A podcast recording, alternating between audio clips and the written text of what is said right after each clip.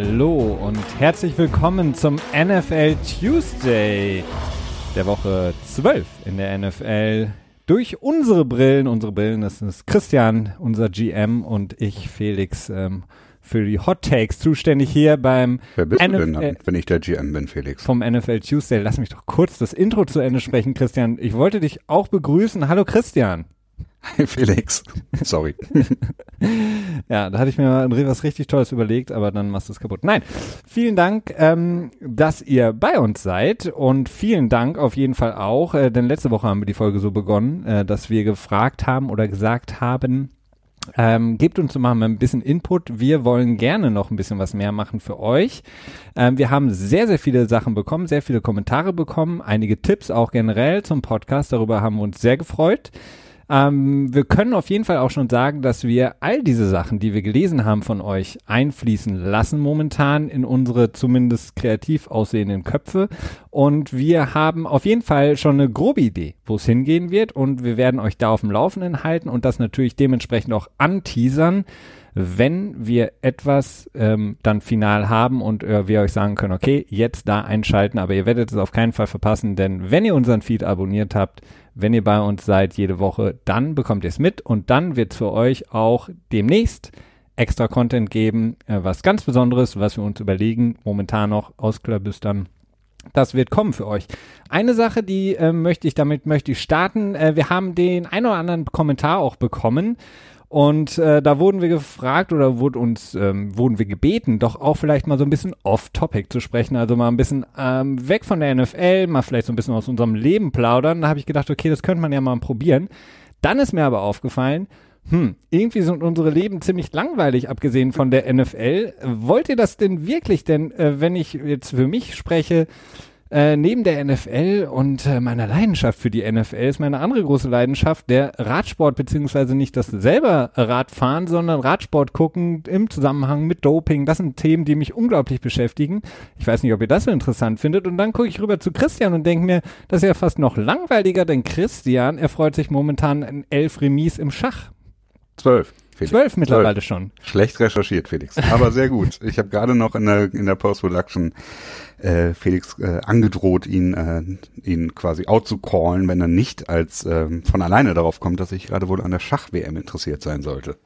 Ja, bist du es denn? Ja, bist du. Definitiv. Ja, Respekt dafür, dass du selber darauf direkt gekommen bist. Und äh, ja, die Schach-WM ist äh, im Moment ja das heiße Thema, also das äh, Thema Nummer zwei nach der NFL für mich. Denn ähm, trotzdem es zwölf Unentschieden gegeben hat, ist es durchaus spannend, beziehungsweise vielleicht gerade weil es zwölf Unentschieden gegeben hat. Das ist ein bisschen unerwartet. Kurz zur Einordnung, die findet gerade in London statt. Äh, die Hauptrunde, wenn man so will, ist abgeschlossen. Die regulären Spiele sind vor, vorbei. Zwölf Spiele unentschieden. Magnus Carlsen, der Titelverteidiger, der seit, ich glaube, 2013 äh, in Folge der Schachweltmeister ist, spielt dort gegen Fabio Caruana, den ähm, amerikanisch-italienischen ähm, tja, Herausforderer, ist auch noch relativ jung, ich glaube, der ist äh, 25 und Carlson ist 27 und ist in St. Louis beheimatet in den USA und äh, vor der WM galt Carlson doch so als leichter Favorit, auch wenn Caruana eine extrem starkes Jahr hatte bisher. Und ja, zwölf Unentschieden gab es in der Form noch nie. Jetzt geht's in die Verlängerung. Ähm, und zwar läuft das ja so ab, dass morgen vier Spiele ähm, im Schnellschach, heißt das glaube ich auf Deutsch, dann äh, gespielt werden. Vier Spiele, äh, ich glaube 25 Minuten mit zehn Sekunden Zeitgutschrift, nachdem man einen Zug gemacht hat. Das heißt, es ist äh, etwas schneller dann fertig. Und wenn dann nach den vier Spielen auch noch kein Sieger feststeht, gibt's danach äh, Blitzpartien ich weiß nicht, wie viele, ob das dann auch vier sind. Ja, ist das dieses Armageddon? Überli überliest man, es wird Nee, Armageddon. das kommt danach Ach, nochmal. Danach kommt dann nochmal Armageddon. Da ist, ist das dann. Spielt ähm, man dann nur mit einem Bauern? Bauer gegen Bauer? nee, nee. Nee, das äh, wird dann relativ auf den Unentschieden hinauslaufen. Okay. Ähm, ähm, Armageddon ist, ähm, es ist auch nochmal quasi eine Art Blitzschach, bloß dass Weiß fünf Minuten bekommt, Schwarz bekommt vier Minuten Zeit. Bei einem also Unentschieden gewinnt weniger. Der fünfminütige, der fünf Minuten, der vier Minuten Zeit hatte, korrekt? Bei einem Unentschieden dann. Äh, bei einem Unentschieden gewinnt dann Schwarz quasi, weil es ja. nur eine Minute weniger hatte, genau. Also so ist das dann nochmal, wird das dann nochmal mehr gefordert. Also ich glaube, früher war es so, dass wenn es dann irgendwie nach einer gewissen Zeit immer noch unentschieden steht, dass der Titelverteidiger den Titel quasi automatisch verteidigt. so finde ich irgendwie eigentlich so gefühlt auch besser. Aber ich bin auch nicht so ein richtiger Schachprofi, das muss ich dazu sagen. Naja. Ich äh, Hast du nicht beim Verein gespielt, Christian? Ja, gut, da war ich, äh, wie alt war ich da? Weiß nicht, so zehn oder so. Da ist deine Liebe entstanden ja. für ähm, das Strategische, deswegen äh, so guckst du ja auch die NFL. Aber wir müssen ja. bedenken, Christian, viele Leute hören uns auch gerne im Auto und ähm, nichts ist gefährlicher als Sekundenschlaf im Auto. Deswegen vielleicht die letzte Frage zum Schach jetzt. Wer wird denn gewinnen? Ich glaube, dass Carlsen gewinnen wird, denn er wird von allen generell als ähm, zumindest leichter Favorit gesehen, wenn es halt eben darum geht, weniger Zeit auf der Uhr zu haben. Ja. Sprich, ähm, ein bisschen intuitiver zu spielen und weniger zu planen. Und ähm, dem würde ich mich auch anschließen. Und ich mag ähm, Magnus Carlsen auch irgendwie lieber. Ich weiß nicht genau warum. Ähm, aber irgendwie habe ich Caruana, der kommt in den Pressekonferenzen immer relativ kühl rüber und das gefällt mir nicht so und deswegen äh, bin ich da auch eher für den, ähm, tja, für den ähm, Titelinhaber. Ja. Gut, kommen wir zur NFL, ähm, zur Woche 12, wie angesprochen, über die wir sprechen wollen. Da gibt es natürlich einige Themen. Heute wieder, wie ihr das von uns kennt, äh, nicht nur die Spiele, sondern in erster Linie auch die Themen, die rund um die Woche ähm, 12 in der NFL wichtig geworden sind. So ein bisschen die Headliner, über die wir sprechen wollen. Das sind natürlich heute, kann man so ein bisschen zusammenfassen. Ich habe mir das mal rausgeschrieben. Big Ben, äh, being Big Ben. Ähm, mal wieder in dem entscheidenden Moment, kurz vor der Goal-Line, klappt da irgendwas nicht. Ähm, dann mhm. gibt's eine, ja, das, das Problem in Jacksonville wird immer größer, darüber müssen wir sprechen. Es gibt eine interessante Geschichte um Eric Reed, Safety der Carolina Panthers, den wir auch häufiger hier im Programm haben. Baker Mayfield mit seinen Aussagen über Hugh Jackson. Aaron Rodgers, ja, die Green Bay Packers, darüber sprechen wir auch bei den Spielen. Gibt's vielleicht ein Relax 2.0? Ähm, und äh, dann vielleicht als, als lustige Headliner, darüber müssen wir gar nicht lange sprechen, Josh Rosen wurde mit einer Penalty Flag abgeworfen vom Referee, fand ich sehr interessant. Und Andrew ja, und Luck. aufgrund dessen hat er den Ball weggeworfen. Ja. Das ist ja, das, das er war sehr irritiert. Und Andrew Luck äh, wird fast aus dem Spiel genommen durch einen Tackle, als er als Wide Receiver äh, aufgestellt wurde. Und der gute Jacoby Brissett ähm, ja, einen verdammt gefährlichen Wurf da macht an der Seitenlinie. Ähm, genau, das sind die Sachen, über die wir sprechen wollen, ähm, plus weitere Themen heute für euch. Ähm, Christian, ich würde vorschlagen, wir ähm, machen das, wie das so bei uns gewohnt ist, äh, mit den News, lassen die Spiele ein bisschen mit einfließen.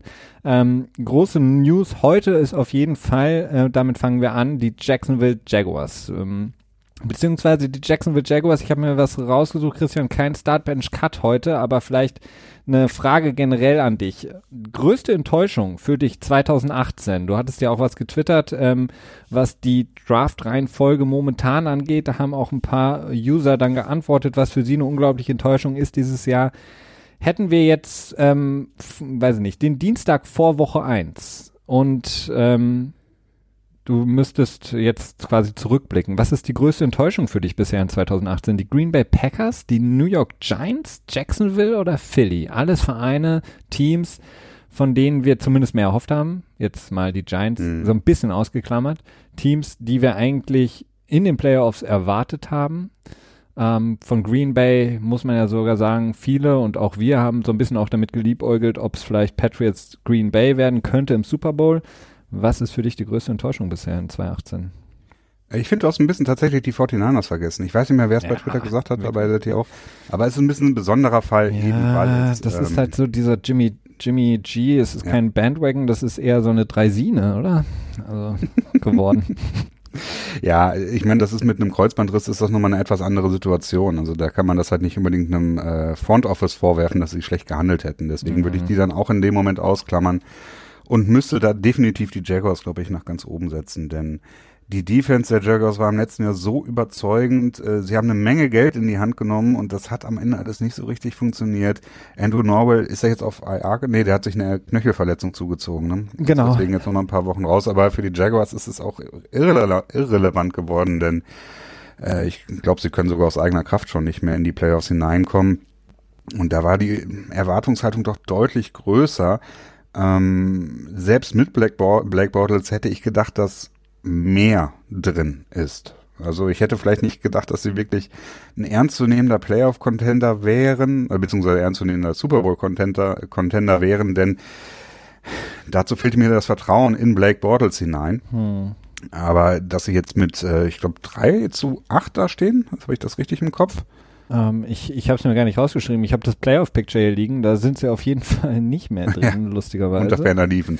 Unter also das würde ich schon Aber als ähm, größte Sache sehen dann. Für dich, Jacksonville die größte Sache? Okay. Ja, doch schon, ja. Passt auch perfekt. Ähm, Jacksonville, ich habe es gerade angesprochen, momentan heiß in den News, denn Jacksonville hat nach der Niederlage in Buffalo ähm, Blake Bortles gebencht jetzt, Cody Kessler, wir mussten selber gerade nochmal nachgucken, weil ähm, so ja komisch das auch wirkt. Irgendwie, man weiß nicht, wer ähm, da momentan der zweite ist. Cody Kessler ehemals ja bei den Cleveland Browns. Er soll jetzt starten für die Jacksonville Jaguars. Tom Coughlin, der ja wie kann man denn, was ist er eigentlich? Der Patron. Ja, President of Football Operations, ähm, also irgend so ein Mischding zwischen äh, allem drum und dran, was so die, ja, das tägliche Geschäft angeht, ähm, hat äh, sehr, sehr stark auch die Spieler kritisiert, ihr Verhalten kritisiert. Dann wurde heute der, äh, Entschuldigung, gestern bereits der Offensive Coordinator Nathaniel Hackett gefeuert. Ähm, natürlich in Verbindung mit dem Benching von Blake Bortles, der, ich glaube, in den letzten Spielen unter 150 Yards nur geworfen hat. Wir hatten letzte Woche auch drüber gesprochen, dass es unwahrscheinlich unverständlich war, dass in einer entscheidenden Situation schon gegen Pittsburgh man nicht vertraut hat, dass Jackson, ach, dass Blake Bortles mit dem Arm, mit dem Wurf quasi ein ja, First Down erreichen kann, was den Sieg gebracht hätte. Plus, ähm, dann kam auch noch raus jetzt heute ähm, Leonard Fournette, der sich einen Kampf geliefert hat ähm, mit dem Linebacker Shaq Lawson von den Bills, ist ebenfalls für ein Spiel gesperrt. Also Fournette, der ja schon so viel in der Saison aussetzen musste mit einer Hamstring-Verletzung, er ist jetzt gesperrt für ein Spiel. Genau, kriegt nochmal ein Spiel Bedenkzeit quasi. Ähm, ja, insgesamt war es eine etwas komische Situation. Also ich finde immer diese tatsächlichen Kämpfe, die beim Football ausbrechen, sehr, sehr merkwürdig. Denn wenn du so einen Helm auf hast, dann tust du dir nur selber weh. Aber wenn du dann jemand schlägst. Ne? Blake, Blake Bortles hat, ach Entschuldigung, Leonard Fournette hat es richtig gemacht. Also wenn man sich schon ähm, dann kloppen muss, dann lass den Helm auf. Er hat ihn sich sogar noch mal ein bisschen gerichtet, bevor er dann in den Kampf gegangen ist mit Lawson. Ähm, häufig sieht man das ja doch, dass Spieler sich die Helme dann freiwillig äh, ausziehen oder sich runterreißen lassen. Ähm, aber sowas habe ich auch schon lange nicht mehr gesehen. Also das letzte, was mir da in den Kopf kam, war Johnson von, von den Texans damals gegen, ich meine, Brent Grimes, damals bei den Miami Dolphins, die sich da übelst auch auf dem Feld äh, geschlagen haben mhm. und dann auch beide rausgeschmissen wurden. Die Situation mit Fournette war wirklich sehr strange. Ja, definitiv. Ähm, jetzt eben kurz zurück zum Skript. Ähm, jetzt bin ich gerade ein bisschen raus. Sorry. In, interessant, interessant fand ich dann auch das Handling der ähm, Securities in, in Buffalo. Die haben dann zwei Leute, die sich gerade auf dem Feld fast die Schädel eingeschlagen haben oder es zumindest wollten, ähm, quasi parallel ähm, rausgeführt und die beiden haben sich dann fast nochmal im Ausgang, also im Tunnel da äh, nochmal äh, angegangen. Also ähm, das fand ich auch sehr interessant, dass man dann nicht vielleicht zwei Minuten wartet, bis einer vom Feld ist. Ähm, wurden dann beide quasi parallel rausgeführt. Also eine sehr, sehr skurrile ja. Situation insgesamt. Kommunikation. Ne? Also da muss man natürlich äh, den, ja, ich meine, es ist jetzt kommt jetzt auch nicht so häufig vor, dass zwei Spieler von gegnerischen Teams gleichzeitig vom Platz eskortiert werden. Dementsprechend denke ich mal, dass die beiden ähm, Menschen, die dort angestellt waren und dafür zuständig waren, jetzt auch nicht unbedingt für so eine Situation gebrieft worden waren und ich glaube auch nicht, dass sie unbedingt die äh, ja, höchstbezahlten äh, Angestellten sind. Das sind ja meistens Game Day Operatives, die ja nicht, äh, ja. nicht äh, toll entlohnt werden. das stimmt. Ähm, Jacksonville kann man ja auch so ein bisschen nochmal, wir hatten das auch schon ein, zwei Mal angesprochen, nur gucken. Die Situation um Blake Bortles ist jetzt natürlich in dieser Saison auf dem Hochhöhepunkt äh, oder Siedepunkt, wenn man so will, angelangt. Also ähm, Blake Bortles Zeit ähm, bei den Jacksonville Jaguars ist jetzt mehr denn je eigentlich vorbei, muss man sagen. Ähm, die, seine Vertragssituation lässt es, wenn ich mich jetzt ohne dass ich nachgucken müsste, glaube ich, auch ihn relativ leicht loswerden vor 2019. Ne? Also das relativ leicht vielleicht nicht, aber leicht her auf jeden Fall. Also er hat schon noch, ähm, ich glaube, 16 Millionen, wenn er gecuttet wird insgesamt, aber auch eine Menge Ersparnis. Ja. Und auch ein Großteil des Geldes kommt halt auch daher, dass ähm, quasi Gehalt aus diesem Jahr ins, ins nächste geschoben wurde. Hm. Ähm, ja, das genau, 16,5 Dead Money, Money ist, glaub, und ja. Und viereinhalb Millionen Savings. Also auf jeden Fall wird schon mal was gespart. Äh, man darf halt nicht vergessen, dass die Cap-Nummer von äh, Bortles in diesem Jahr nur 10 Millionen beträgt und eigentlich ähm, um die 18 oder 15 Millionen betragen hätte, wenn er seine äh, fünfte Jahresoption ausgespielt hätte. Dementsprechend ähm, ist so ein bisschen die Zukunft belastet worden quasi. Genau, aber die, die Sache ist jetzt natürlich, okay, jetzt Norwell, du hast es angesprochen, der Guard, die große ähm, Acquisition in der Free Agency äh, von den Jacksonville Jaguars, da hat man sich auch natürlich sehr viel erhofft, da die Line nochmal zu stabilisieren. Geht jetzt raus mit einer Verletzung, Knöchelverletzung, es könnte oder vielleicht wird es auch längerfristig sein. Ähm, wird dem Team jetzt nicht unbedingt schaden, denn man könnte jetzt eigentlich schon denken, okay, wir gehen ähm, die Saison an, indem wir versuchen, die bestmögliche Position im Draft zu erlangen. Ähm, denn das würde die Möglichkeit geben, ähm, einen Quarterback zu ziehen, denn dieses Jahr im Draft sind nicht bei weitem nicht so viele gute Quarterbacks zu haben wie im, im letzten Jahr. Ja, davon weiß ich ehrlich gesagt noch gar nicht so viel. Also ich meine, College Football schauen wir ja beide eigentlich fast gar nicht. Hast, schaust du regelmäßig? regelmäßig Na, ich habe jetzt College am Wochenende Football? Ohio gegen ähm, Ohio State gegen Michigan, weil das eben so groß angepriesen wurde, ähm, mir angeguckt ein wenig. Nicht komplett, äh, weil College Football noch mal deutlich länger ist als als normales NFL-Spiel. Also was da an Werbung noch mal dazugepackt wird, ist erstaunlich. Also da kommst du dann locker mal auf vier Stunden. Deswegen. Irgendwie muss man ja auch die, die immens hohen Gehälter der, ähm, der Studenten auch bezahlen. Ja, ja, die verdienen so viel, das ist echt un, un, unverschämt. Äh, ja, ähm, aber tatsächlich ist es so, dass das auf jeden Fall der der Hype um die ähm, um die Quarterbacks, die sich nächstes Jahr äh, bereit erklären, in die NFL zu gehen, noch nicht wirklich ausgebrochen ist. Da gibt es keinen Sam Darnold, der im Vorfeld hochgehandelt wird oder einem Baker Mayfield, der dann im Nachhinein hochgehandelt wird, oder äh, Josh Allen beziehungsweise Josh Rosen. Ähm, das ist noch relativ ähm, stickum um die Leute, wobei das auch tatsächlich meistens erst dann so im Dezember richtig anfängt mit dem äh, Hypezug. Ne?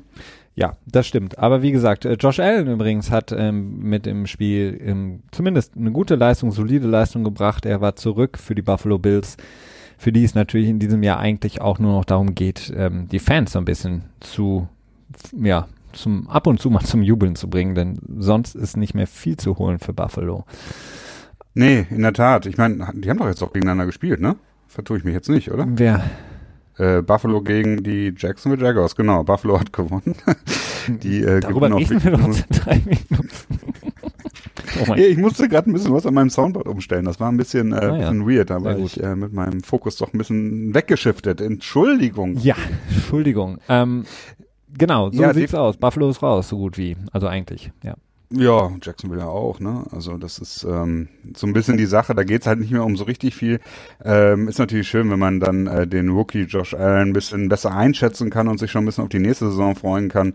Ähnlich wie es ja auch bei den New York Jets der Fall ist. Da hat man die Saison insgesamt auch eher abgeschrieben und nach dem ersten Spiel ging halt wirklich kaum noch was. Ich will nicht sagen nichts mehr, aber kaum noch was. Ja. Und ähm, den Credit, den ähm, Sam Darnold im ersten Spiel tja, eingefahren hat, den hat er mittlerweile auch schon ein bisschen verspielt, weil er einfach zu inkonstant ist. Äh, Josh Allen hat man jetzt noch nicht viel gesehen. Ja, es ist, ähm, tja, für die Fans ist es ähm, Saison abschreiben und aufs nächste Jahr warten. Ne? Absolut. Also ähm, New York, du hast sie angesprochen, die müssten eigentlich jetzt in den vollen Tank-Modus umschalten ähm, und gucken, dass sie dann vielleicht doch mal sich um einen Quarterback bemühen im kommenden Draft oder ähm, generell, je nachdem, was sie dann vorhaben, vielleicht suchen sich noch einen Wide Receiver, weil oder Beckham so unglaublich unzufrieden ist oder Beckham hat jetzt auch wieder nach dieser, ja, krassen Niederlage, muss man wirklich sagen, gegen die Philadelphia Eagles seinen Unmut ähm, ja, rausposaunt, hat gesagt, okay, wir haben offensichtlich, wenn man zwischen den Zeilen liest, hat er gesagt, okay, offensichtlich wollen wir nicht gewinnen. Ähm, die Giants, die eine klare Führung hatten gegen Phillies, Saquon Barkley stark gespielt hat und dann komischerweise in der zweiten Halbzeit sehr viel rausgenommen wurde aus dem Spiel und damit dann auch quasi den, ja, wenn man so will, den Spirit verloren haben, die Giants in der Offense ohne Saquon Barkley und den Philadelphia Eagles dann einfach die Möglichkeit gegeben hat, nochmal zurückzukommen, nochmal reinzuspringen in das Playoff-Picture für Philly. Ganz, ganz strange, was die Giants die Saison machen. Also das ist auch für mich nicht mehr nachvollziehbar, auch Pat Shermer, der, der auch häufig entschuldigt wurde, ähm, hat da an dem Wochenende jetzt auf jeden Fall gezeigt, dass er auch nicht wirklich weiß, was er da tut. Ähm, denn wenn ich Saquon Barkley habe, der ein unglaubliches Spiel hatte in der ersten Halbzeit, dann lasse ich ihn noch weiterlaufen. Ich meine, ihn schon, wofür? Hm. Fürs nächste Jahr. Ja, ähm, ja ich meine, das ist so ein bisschen, die letzten zwei Wochen hat vor allen Dingen Eli Manning so, so eine kleine Retribution Tour gefahren, ne? So ein bisschen mhm. so eine äh, die ganzen Kritiker sind ein bisschen stiller geworden und äh, Eli Manning hat gezeigt, dass das noch drauf hat, wobei, wobei man auch einfach nicht vergessen darf, gegen wen die Giants dort gespielt haben. Ne? Ja, absolut. Denn äh, letzte Woche, beziehungsweise vorletzte Woche ging es gegen Tampa Bay und die Woche davor gegen die San Francisco 49ers. Mhm. Äh, Teams, mit denen man sich eher dann um einen hohen Draftplatz streit, streitet und nicht darüber, wer das bessere Team ist. Ne? Und dementsprechend sollte man dann die Siege und vor allen Dingen auch die Offensivleistung natürlich ein bisschen in Frage stellen. Und die Eagles sind ja schlussendlich auch bei weitem nicht das Team, das sie im letzten Jahr waren. Sie haben noch sicherlich eine Chance, ähm, gerade in der schwachen NFC East noch über die Wildcard oder vielleicht sogar sogar über den Division-Titel, denn ich glaube, die sind auch nur zwei Siege davon entfernt, noch mhm. in die mhm. Playoffs reinzurutschen. Aber wenn man, ja, also es, ich finde, das sagt über beide Teams viel auf, dass, aus, dass sie so knapp gespielt haben. Absolut. Ähm, und Interessantes. Also ich finde es ich find's super spannend, äh, diese, diese Entwicklung, die man jetzt sieht. Eli Manning hast du angesprochen, dessen Karriere eigentlich seit zwei Jahren, muss man wirklich sagen, absolut nach unten zeigt. Ähm, seine Leistungen absolut nach unten zeigen. Und ähm, Philip Rivers, der im gleichen Jahr gedraftet wurde, viele wissen vielleicht oder die, die es nicht wissen, es gab da eine unglaublich große Kontroverse am Draft Day, als die Chargers eigentlich äh, Philip, ach, äh, Eli Manning gedraftet hatten, der dann aber gesagt hat, ich will nicht nach San Diego und man sich dann auf einen Trade geeinigt hatte. So kam dann Philip Rivers nach San Diego äh, Eli Manning, der dann anfangs in seiner Karriere ähm, sehr, sehr viel Erfolg hatte mit den Giants, jetzt deutlich nach unten zeigt das Ganze, dass die Giants wirklich in einem Loch sind. Und auf der anderen Seite Philip Rivers eigentlich seit Jahren immer besser zu werden scheint und jetzt dieses Wochenende ähm, ein unglaubliches Spiel gemacht hat mit 25 mhm. aufeinanderfolgenden Completions im Spiel gegen, muss man natürlich auch dazu sagen, die Arizona Cardinals. Aber nichtsdestotrotz eine unglaubliche Leistung von Philip Rivers und er, ähnlich wie ein Drew Brees, scheint immer besser zu werden. Ja, das kann man wohl sagen. Ne? Also es ist ähm, die Weisheit des Alters vielleicht. Ich weiß es nicht. ja. Wie, wenn man Tom Brady glauben mag, ähm, vielleicht je länger man spielt, desto mehr hat man gesehen. Aber es, es, es kommt ja auch auf die, ähm, die, die Physis an. Und die scheint bei Peyton, ach Entschuldigung, sage ich schon Peyton, aber bei dem stimmt's auch, ähm, bei Eli einfach nicht mehr zumindest nicht mehr auf einem Level zu bleiben, sondern es geht stetig bergab, was seine Physis angeht. Und bei ähm, Philip Rivers ist das nicht unbedingt der Fall. Und Philip Rivers in den letzten Jahren ein Quarterback, der sehr häufig gesackt wurde und ähm, dem es nicht so viel auszumachen scheint wie einem mhm. Eli Manning. Ähm, mhm. Du hast das Playoff-Picture angesprochen, das können wir vielleicht kurz ähm, noch erwähnen in der NFC, denn wir hatten ja die Thanksgiving-Spiele, scheinen jetzt schon wieder fast Wochen her zu sein, äh, letzten Donnerstag und da das ja vielleicht wichtigste Spiel, muss man sagen, war das Spiel von Washington in Dallas. Dallas gewinnt. Äh, Murray Cooper mit seinem ja, stärksten Spiel bisher für die Dallas Cowboys. Ähm, Jerry Jones hat sich natürlich gefreut, dass sein First-Round-Pick, den er abgegeben hat für Murray Cooper, endlich Wirkung zeigt. Und es war ein wichtiges Spiel, denn die Dallas Cowboys übernehmen die Führung in dieser sehr, sehr schwachen NFC East sind jetzt an vierter Position in der im äh, Playoff Picture, was erstaunlich ist, weil vor ein paar Wochen waren sie äh, ganz, ganz weit unten äh, mit 6 zu 5 Siegen und Washington rutscht ab auf Platz 6, ist immer noch voll drin, aber mh, hm, ist natürlich ein harter, harter Rückschlag. Natürlich auch Alex Smith, die ganze Verletzung spielt mit rein, ebenfalls mit 6 zu 5, aber haben eben den Tiebreaker verloren gegenüber Dallas. Und Philly ist an Position 9 hinter Seattle und Carolina mit 5 zu 6 Siegen. Also spannend ist es in der NFC East auf jeden Fall noch, auch wenn es sportlich nicht unbedingt auf dem höchsten Niveau ist. Ja, ähm, es ist halt einfach extrem knapp, ne? Und ähm, deswegen, ich habe auch eben drüber nachgedacht, es wäre, ja, es ist, es ist weit entfernt, ne? Aber die Giants könnten theoretisch noch in die Playoffs reinkommen. Und dann, wie es auch in 2011 wirklich äh, so ein extremes Außenseiterrennen fahren und dann vielleicht sogar den Super Bowl gewinnen. Ja, daran glaube ich jetzt nicht, denn das, was die Giants damals ausgezeichnet hat, war eine extrem starke Defense, vor allen Dingen eine Front 4, die extrem stark war und ähm, vor allen Dingen war auch die O-Line deutlich stärker von den Giants damals. Ähm, und das sind dieses Jahr absolute Schwachstellen. Also kein Pass Rush, Oliver Vernon enttäuscht, ähm, die O-Line enttäuscht, Nate äh, Solder. Nate Solder. Nate Solder, äh, bestbezahlter Left als- Tackle. Ähm, Genau, als Heilbringer für die Offensive Line kommen sollte und äh, ja, es ist äh, enttäuscht auf jeden Fall. Es enttäuscht, auf jeden Fall. Ähm, Eric Reed, ich hatte es angesprochen. Eric Reed, ähm, viele wissen es, hat sich ähm, ja mit seiner mit seiner Unterstützung von Colin Kaepernick, mit seiner ähm, Unterstützung für die Awareness, was ähm, die die Problematik in der Liga angeht oder in der amerikanischen Gesellschaft, auch darüber hatten wir häufiger gesprochen, ähm, zu einem auch einem Aushängeschild gemacht, ähm, hat sich selber damit äh, traurigerweise die rote Fahne aufgesetzt für die NFL, wurde dann ein bisschen überraschend, aber zum Glück von den Carolina Panthers unter Vertrag genommen, Ende September. Und jetzt kam ein Bericht raus, dass Eric Reed, äh, wie gesagt, Safety der Carolina Panthers, bisher bereits in dieser Saison sechsmal einer Dopingkontrolle unterzogen worden ist. Der Schnitt, der Durchschnitt für eine Dopingkontrolle von einem Spieler liegt bei einer. Also im Schnitt werden die anderen Spieler einmal in der kompletten Saison geprüft. Eric Reed wurde bisher schon sechsmal geprüft. Ähm, Ich weiß nicht, ob das so ganz stimmt. Wo hast du die Zahl her? die habe ich mir ausgedacht. Nein, die habe ich äh, gelesen, ähm, dass das ein Okay, äh, ja. Average Testing Number ist, also im Schnitt. Ja, ich, ich, ich hatte werden, gelesen, dass ähm, pro Spieltag zehn Spieler überprüft werden vom gesamten Kader, also sowohl den aktiven 46-Mann-Kader als auch Ja. den 53-Mann-Roster und ähm, Practice Squad und halt Injured Reserve Leute können auch noch überprüft werden. Und das wird dann ja quasi zu einer Chance von ähm, 1 zu 7 kommen und dann müssten es eigentlich im Schnitt zweimal pro Saison sein. Dementsprechend. Aber okay, dann äh, es ist, ist dann auch nicht weiter wichtig. vielleicht also es ist ich extrem unwahrscheinlich. Auch, genau, vielleicht habe ich mich auch ein bisschen verlesen. Auf jeden Fall ähm, bei weitem nicht sechsmal über eine Saison hinweg und Mhm. er wurde jetzt eben seit Ende September, seitdem er wieder in der Liga zurück ist, ähm, sechsmal getestet und das ist natürlich sehr, sehr traurig zu sehen, dass die Liga gegen einen Spieler, der natürlich auch ein Verfahren gegen die Liga am Laufen hat, ähm, ähm, ihn so versucht unter Druck zu setzen oder ihn Ja, so zu versucht schikanieren, ne? zu schikanieren. Ähm, wirklich Zumindest behauptet, also er, er deutet es an, sagen wir mal so. Er spricht es halt nicht direkt aus. Er sagt dazu, hm, ja, das sind die Fakten und das wirkt für mich sehr komisch so. Und das hat er ja auch nicht mit Unrecht. Hm. Es wirkt sehr unwahrscheinlich. Also ich habe die Chance jetzt nicht ausgerechnet, aber sie dürfte deutlich wahrscheinlich so bei 0,0 irgendwas liegen, denn eher ein Prozent. Also wirklich sehr unwahrscheinlich. Und ähm, die NFL ist ja was mit ihren, was ihre Dopingkontrollen auch angeht ja, machen es halt im Prinzip selbst. Ne? Ist jetzt nicht so, dass da irgendwie die WADA, NADA oder weißt du, wie die von den USA heißt?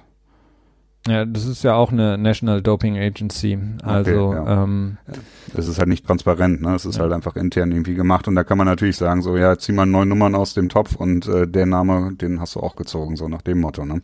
also es, Ähm, ja, es ist wirklich erschreckend zu sehen, äh, muss ich sagen, dass man das so ähm, versucht über die Schiene, ihm versucht irgendwas reinzuwirken. Es ist natürlich so, dass die NFL häufig argumentiert, dass sie äh, gerne bei Spielern testet, die längere Zeit nicht aktiv Football gespielt haben. Wir haben das, wenn sich mal vielleicht manche auch mal wundern, warum immer so vor, bevor die Saison losgeht, auf einmal so viele Suspensions kommen, also so viele ähm, ähm, Sperren ausgesprochen werden, liegt natürlich daran, dass die NFL gerade bei Spielern, bei Veterans, die schon etwas in die Jahre gekommen sind, dann vor der Saison gerne auch nochmal prüft, weil da eben die Gefahr oder natürlich ähm, Spieler gerne mal etwas nachhelfen. Wir haben das in der Vergangenheit immer häufiger gesehen. Auch dieses Jahr hatten wir prominente Beispiele wie zum Beispiel Julian Edelman, der dann innerhalb der Vorbereitung, gerade kam er von einer Verletzung zurück, war lange raus aus dem Sport, mh. dann wieder versucht reinzukommen in diesen extrem physischen Sport, ähm, dann ist die Versuchung groß, da ein bisschen nachzuhelfen. Deswegen hat die NFL so ein bisschen so, ja,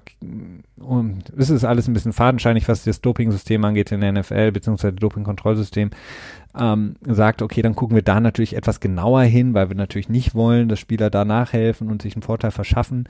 Und gleiches argumentieren sie auch so ein bisschen ähm, zwischen den Zeilen bei Eric Reed, der ja eben auch sehr lange raus war. Nichtsdestotrotz ist es absolut, ähm, ja, absolutes äh, trauriges Zeichen einfach, dass die Liga da versucht, Eric Reed, ähm, so einer wichtigen Persönlichkeit einfach äh, versucht, irgendwie das Wasser abzugraben und ähm, sehr, sehr schade. Ja, definitiv. Ähm, ich, mich würde mal interessieren, wer da tatsächlich für zuständig ist, denn das ist ja. Das ist die Liga selber. Die Liga selber hat sich keiner internationalen äh, Doping-Kontrollkommission. Genau. Aber ich frage mich, wer in der Liga dafür zuständig ist. Ob das jetzt irgendwie, also welche, wer da der Vice President of Dopingkontrolle ist, weißt du?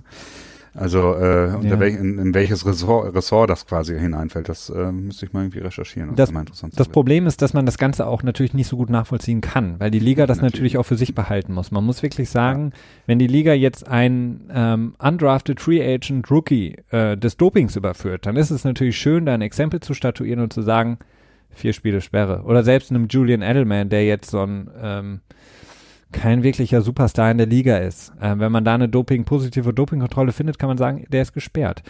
Ähm, aber wenn die Liga selber die Dopingtests bekommt und dann heißt es, oh, da ist jemand positiv, dann kann die Liga entscheiden, hm, gehen wir da jetzt vor oder nicht, weil es gibt keine ähm, unabhängige, außenstehende Kontrollorganisation oder Instanz, die ähm, ähm, das machen könnte. Das heißt, die Liga testet und spricht selber das Urteil. Und das ist halt die, die Krux dabei. Und ich 100 Pro, das schmeiße ich jetzt einfach so raus, wenn ähm, ein Aaron Rodgers, Tom Brady, Drew Brees, keine Ahnung, auch einer der Patrick Mahomes, whatever, positiv getestet werden würde, bin ich mir nicht sicher, ob die Liga dann wirklich sagt, oh, hier, das finden wir nicht so gut. Ähm, wir haben den Fall ähm, zumindest bei Peyton Manning gesehen, ich kann mir gut vorstellen, dass die Liga einfach sagt, so Leute, das haben wir nicht so gerne, äh, das haben wir jetzt gefunden, dass du positiv ähm, auf ein Dopingmittel bist. Lass das mal lieber, weil das ist für uns schlechte PR und mhm. du willst ja auch spielen. Ja. Na, also so sehe ich das. Soweit erstmal ein erster Teil von den News. Lass uns einen kurzen Break machen, Christian, und ähm, mal über das eine oder andere Spiel weiterhin sprechen. Ähm, ein sehr, sehr interessantes Spiel auf jeden Fall war das späte Sonntagsspiel, das wahrscheinlich auch viele von euch gesehen haben. Und zwar ähm, waren die Pittsburgh Steelers zu Gast in Denver. Und ähm, für beide Teams ein sehr wichtiges Spiel. Ähm, Denver eigentlich, ja, auch noch so ein bisschen im Rennen, muss man sagen, mit jetzt nach dem Sieg gegen Pittsburgh fünf äh, Siegen bei sechs Niederlagen, zumindest noch in Reichweite des sechsten Platzes. Ähm, haben das Spiel spät gewonnen gegen Pittsburgh, ähm, weil Big Ben einen wieder mal äh, sehr, sehr schweren Fehler begangen hat. Ähnlich eigentlich wie damals in der letzten Saison gegen New England, als er an der Goal-Line den Ball zu Doran Harmon geworfen hat. Ähm, diesmal hat er den Ball auch sehr, sehr strange. Ähm, ich glaube, war das nicht ein Defensive Lineman sogar, der den Ball intercepted hat? Ähm, ja, der ist aus der Coverage rausgedroppt. Ne? Also ja. ja, weiß nicht, ob der rausgedroppt ist. Vielleicht hat er auch einfach nur gemerkt, dass er mit dem Pass wahrscheinlich weiterkommt und ist dann ähm, in die Coverage quasi so zurückgedroppt. Also es war nicht so ganz offensichtlich. Ähm, ja, für Pittsburgh, das ist schwierig für sie, ne? Also ich finde, es ist zwar der erste, die erste Niederlage seit, äh, ich glaube, über einem Monat, wenn ich das richtig in Erinnerung habe. Ich glaube, sie haben sechs Spiele in Folge gewonnen. Ja, also durchaus ein gute, gutes Tweak, aber es war auch nicht immer so ganz offensichtlich. Ne? Ich meine, ich erinnere mich an ein Spiel gegen Cleveland, wo sie doch auch nochmal ordentlich Probleme hatten. Es sei denn, ich werfe da jetzt irgendwie gerade tierisch was durcheinander. Mhm. Und ähm, naja, es ist jetzt gerade, was halt die Bye Week angeht, ein herber Rückschlag für, für Pittsburgh gewesen. Denn ähm, sie müssen nochmal zu Hause gegen die Patriots ran. Das wird sicherlich nochmal ein sehr schweres Spiel für sie werden. Und ich weiß nicht, äh, spielen sie nicht noch sogar noch gegen KC oder? Gegen KC haben sie doch schon gespielt. Ah, okay. Ähm, ja, ja. ja. Also nicht so ganz, äh, ja, nicht so ganz einfach für sie, ne? Ja, sie droppen, wie gesagt, raus aus dem zweiten Platz im Playoff-Picture. Ich habe mir das Playoff-Picture auch nochmal rausgezogen, das aktuelle. Ähm, führt natürlich Kansas City in der AFC ähm, klar an mit 9 zu 2 Siegen. Dahinter jetzt die Patriots, die durch ihren Sieg ähm, bei den New York Jets mit 8 zu 3 das zweite Team sind, was eine First Round bei hätte.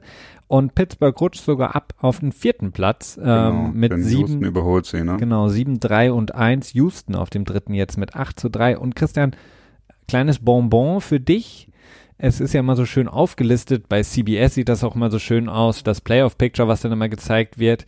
Links die Division Leader, dann äh, unten drunter die Wildcard-Plätze und dann rechts immer so in the Hand, also auf der Jagd sozusagen nach dem Playoff-Platz. Und ganz unten taucht auf einmal Cleveland auf.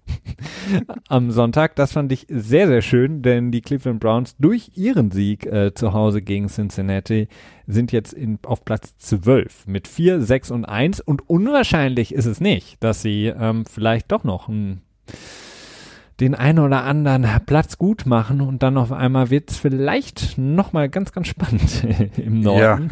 Ist, ist nicht zu erwarten, denn sowohl Baltimore mh, ist vorne und äh, natürlich Pittsburgh, aber es war auf jeden Fall sehr, sehr schön, äh, mal wieder Cleveland da zu sehen in diesem Bild. Ja, definitiv. Ja, Pittsburgh läuft nächste Woche gegen die Chargers, ähm, allerdings zu Hause. Das wird natürlich das, der erste große Test sein, ob sie die Niederlage gegen Denver verkraften können. Äh, wenn das Spiel verloren geht, dann wird schon gefällig, denn selbst äh, Baltimore ist ja nur mit einer, einer Niederlage hinter Pittsburgh dran. Also das könnte tatsächlich noch sehr spannend werden. Und ich weiß nicht, was, was mit Pittsburgh, was die Konstanz, das ist ja auch so ein Ding, was ich äh, immer hoch und runter predige, fehlt da. Und ähm, naja, ich würde mir schon auf jeden Fall so langsam ein bisschen Sorgen machen. Was ich aber hingegen sehr interessant finde, ist äh, Denver. Denn Denver ist ähm, wirkt eigentlich raus oder wirkte eigentlich raus aus dem Playoff-Rennen, hat jetzt aber echt wieder gute Chancen, nachdem sie in der letzten Woche gegen oh äh, oh das muss ich mir doch eigentlich gemerkt haben Da haben sie Ähm, gewonnen gegen die Chargers. Gegen die Chargers, genau, das war auch so ein überraschender Sieg und jetzt gegen Pittsburgh gewonnen haben, haben sie nur noch ein Team auf dem Schedule, das äh, im Moment einen Winning Record hat, das heißt mehr Siege als Niederlagen, beziehungsweise Gleichstand wäre auch noch mit dabei. Äh, die haben einen relativ leichten Schedule und können echt einen guten Lauf hinlegen und dann theoretisch sogar noch äh, in die Wildcard sich hineinschleichen, nachdem ja, viele Leute schon nach dem Job von Vance Joseph geschrien haben. Ja, Unter anderem wir, naja, geschrien haben wir nicht, wir haben es Nee. nur angedacht. leider. wir haben, wir, wir hatten ihn drauf auf unserer Liste. Ähm, Das ist Genau. wirklich sehr spannend, aber ähm, auch in dem äh, in der Übertragung wurde es ja auch häufiger angesprochen, der unglaublich harte ähm, Plan, den die die Denver Broncos hatten. Also die haben ja wie gesagt gegen viele gute Teams gespielt. Jetzt die Chargers da haben sie gewonnen gegen Pittsburgh, aber die müssen natürlich auch zweimal gegen Kansas City ran. Da haben sie auch immer gut gespielt, auch wenn sie es nicht gewonnen haben. Ähm, ist auf jeden Fall ein Team, was, ähm, naja, man muss sagen, auch wieder ein Quarterback davon entfernt ist, wirklich ganz vorne mitmischen zu können. Ähm, denn die Defense hat zumindest dieses Mal auch wieder gezeigt gegen Pittsburgh, die sehr, sehr viele Yards ähm, zugelassen hat, aber eben keine Punkte zugelassen hat. Also dieses klassische ähm, Red Zone Defense. ja, wir geben euch die Yards, aber sobald es in die Red Zone geht, da wird schwierig. Ähm, klar, die Bend, but don't break. Oder Get so. the fuck back.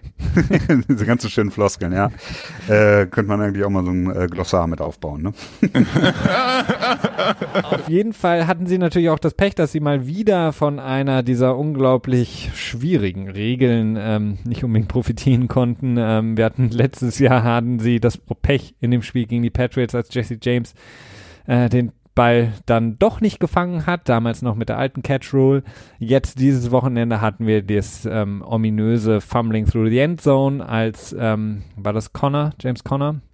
Oder nee, ich glaube, das war der andere Oh. Running Back der den Ball äh, durch die Endzone gefummelt hat, sah mir auch sehr, sehr verdächtig nach einer Gehirnerschütterung aus, nach dem Hitter. Der wirkte da wirklich sehr kurzzeitig weggetreten.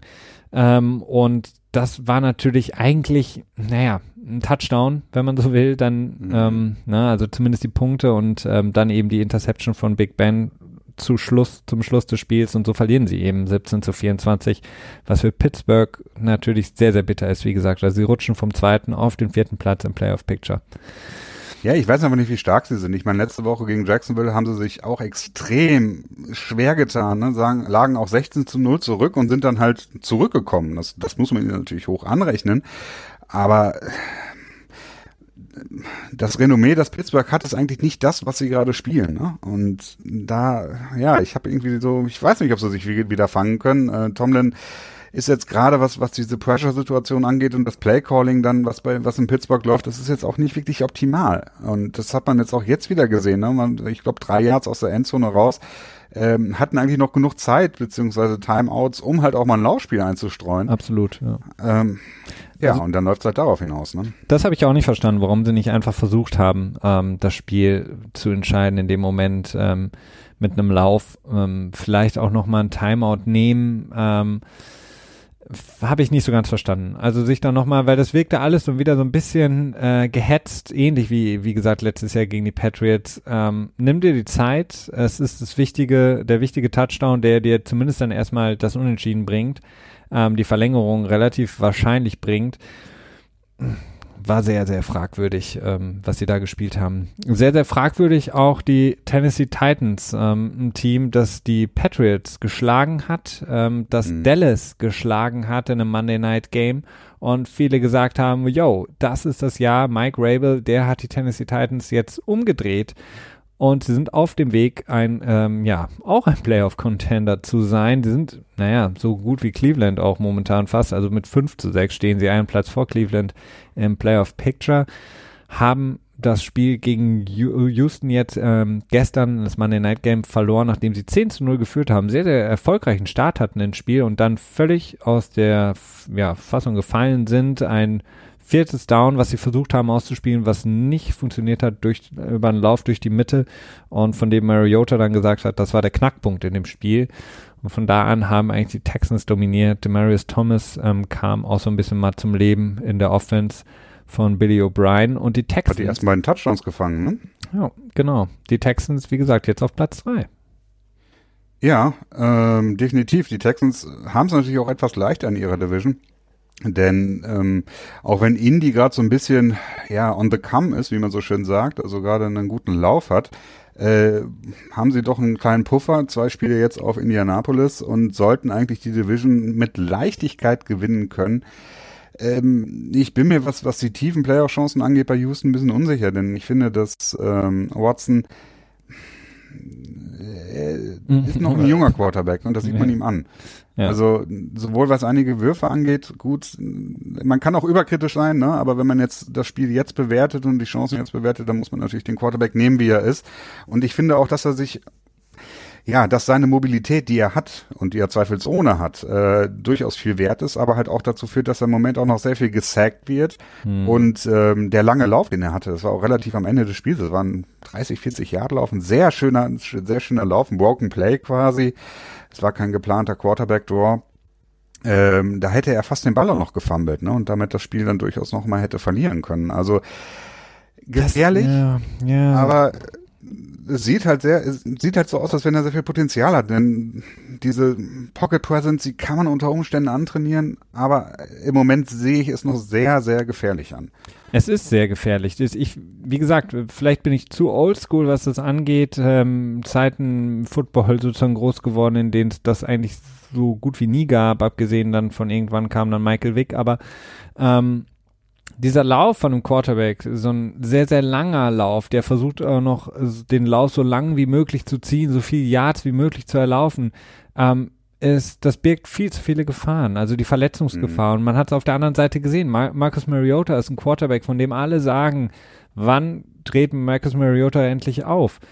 Eins seiner großen Probleme ist, dass er einfach immer verletzt ist und dass er einfach so viel abbekommt. Und das sind nicht unbedingt Sacks, die er in der Pocket abbekommt, sondern das sind ganz häufig Probleme, die er sich zuzieht, wenn er eben läuft. Und er ist auch jemand, der nicht nach außen, also out of bounds läuft, der nicht die versucht ähm, einfach nur, sagen wir mal, ich hole das First Down und dann gehe ich down oder rutsche oder slide, sondern dann auch nochmal versucht, den nächsten Verteidiger auszutanzen, noch ein bisschen Yards zu holen. Das ist verdammt gefährlich, weil du dann als Runner sozusagen angesehen wirst. Du kannst ordentlich getackelt werden. Das ist mhm. sehr, sehr gefährlich. Und diese Quarterbacks, diese jungen Quarterbacks, die sehr viel laufen, die haben nicht unbedingt diese Awareness, den Ball dann auch zu beschützen. Also sehr häufig auch bei Deshaun Watson sieht man es, wenn er dann läuft, was natürlich auch logisch ist, deine Arme sind in Bewegung, ähm, dann auch den Ball festzuhalten und ähm, das ist auch einfach eine Gefahr. Ne? Also was nützt es dir, wenn er 30 Yards läuft und dann den Ball fummelt? Also ich bin kein Freund davon. Dann war es ein schlechter Punt, wenn das passiert. Ne? äh, ja, ja, du hast recht. Also es ist, ähm, das ist sehr trendy gerade. Ne? Wir haben ja viele junge Quarterbacks, die sehr mobil sind, auf verschiedene Arten und Weisen. Ne? Also das natürlich in, ähm, ja, verschiedene Art und Weisen. Lassen wir es einfach mal dabei.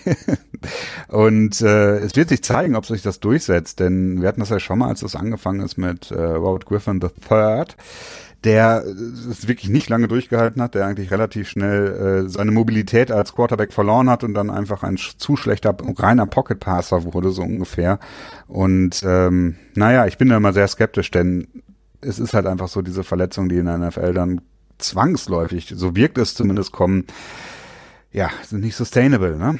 Nee. Ähm, aber wenn wir gerade bei Houston sind, können wir noch über eine andere Nachricht bei Houston sprechen. Hatte klar? ich gerade vor. Danke dir, Christian. Gerne. Ja, sehr gut. Go ahead. Wir waren kurz ja. unschlüssig, muss man kurz, äh, werfe ich kurz ja. ein, ob wir, ob wir und wie wir diese äh, News behandeln. Aber ähm, bitte, Christian. Du hast. Ja, der Besitzer der äh, Houston Texans, äh, Steve, ist das richtig? Bob. Steve McNair? Bob Steve McNair, McNair oh, war ja. der ehemalige Quarterback mal bei den Houston Oilers Stimmt. und dann Tennessee Titans. Deswegen. Ja, okay. Äh, ja, äh, Bob McNair ist gestorben, nachdem er irgendwie mehrfach Krebs hatte und das war alles nicht ganz so schön. Ähm, ja, ist ein bisschen schwer. Wir wussten nicht so genau, wie wir darüber berichten wollten, denn McNair, zumindest das, was wir über ihn wissen, ist alles sehr ähm, unschön. Ne? Also er hatte ja im letzten Jahr auch die äh, ja schon fast berühmten Worte gebracht. Wir lassen nicht die, äh, wir können nicht die die Insassen das Gefängnis leiten lassen, als es darum ging, dass äh, es halt Spielerproteste gab, äh, vornehmlich um äh, Colin Kaepernick und halt auch Eric Reed. Dementsprechend ist er für uns nicht so der Sympathieträger. Äh, deswegen würde ich sagen, belassen wir es einfach mal, einfach mal dabei und sagen, okay, er ist jetzt äh, verstorben und sein Sohn Carl McNair ist wohl ähm, dafür prädestiniert, das Team zu übernehmen, denn äh, es gibt ja immer, jeder Besitzer muss ja immer so ein so einen Backup-Plan haben, Fail-Safe-Plan, was passiert, wenn er sterben sollte, wie geht's mit dem Team weiter. Das muss ja auch immer alles mit der NFL beziehungsweise mit den anderen Besitzern ähm, tja, genehmigt werden, sag ich mal. Und das ist dazu, also für die Houston Texans wird sich wohl nicht so viel verändern. Nee, man kann dazu sagen, wie gesagt, er wurde 81 Jahre alt, McNair, der ähm, ja, die Rechte, so kann man sagen, erworben hatte, um dann äh, 99 war das äh, das 32. Franchise der NFL zu gründen, Houston Texans, nachdem eben, wie gesagt, 96 war das die Houston Oilers, die Stadt verlassen hatten und zu den Tennessee Titans wurden, der Umzug vollzogen worden ist. Vielleicht ein kleiner ähm, Hinweis da ähm, für alle, die ähm, an, an einem Gladiator-Podcast auch Interesse hatten, wo es um Aaron Hernandez geht. Ähm, ein ähnlicher Podcast zu dem eben gerade angesprochenen Steve McNair, Quarterback. Ähm, Fall of a Titan heißt der, ähm, zu der sehr, sehr ominösen Ermordung des Steve McNair, einer der großartigen Quarterbacks der Tennessee Titans, dann später ähm, ein Yard sozusagen am Super Bowl-Sieg gescheitert, den dann damals die St. Louis Rams sich sichern konnten.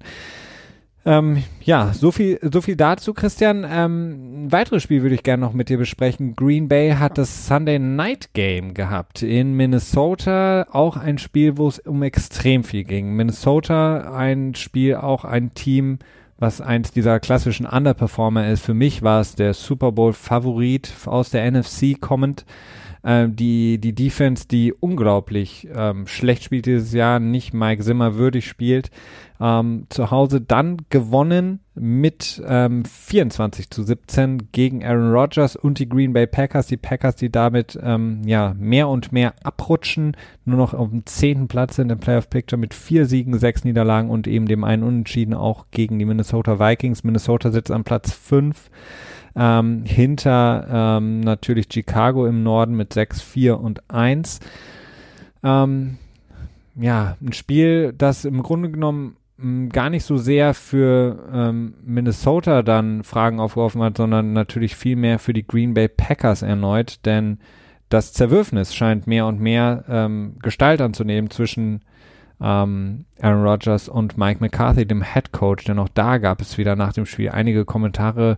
Aaron Rodgers, ich hatte es angesprochen im Eingang, hat so ein bisschen gesagt, vielleicht gibt es nochmal so eine Relax 2.0, aber da muss man dann auch dran glauben.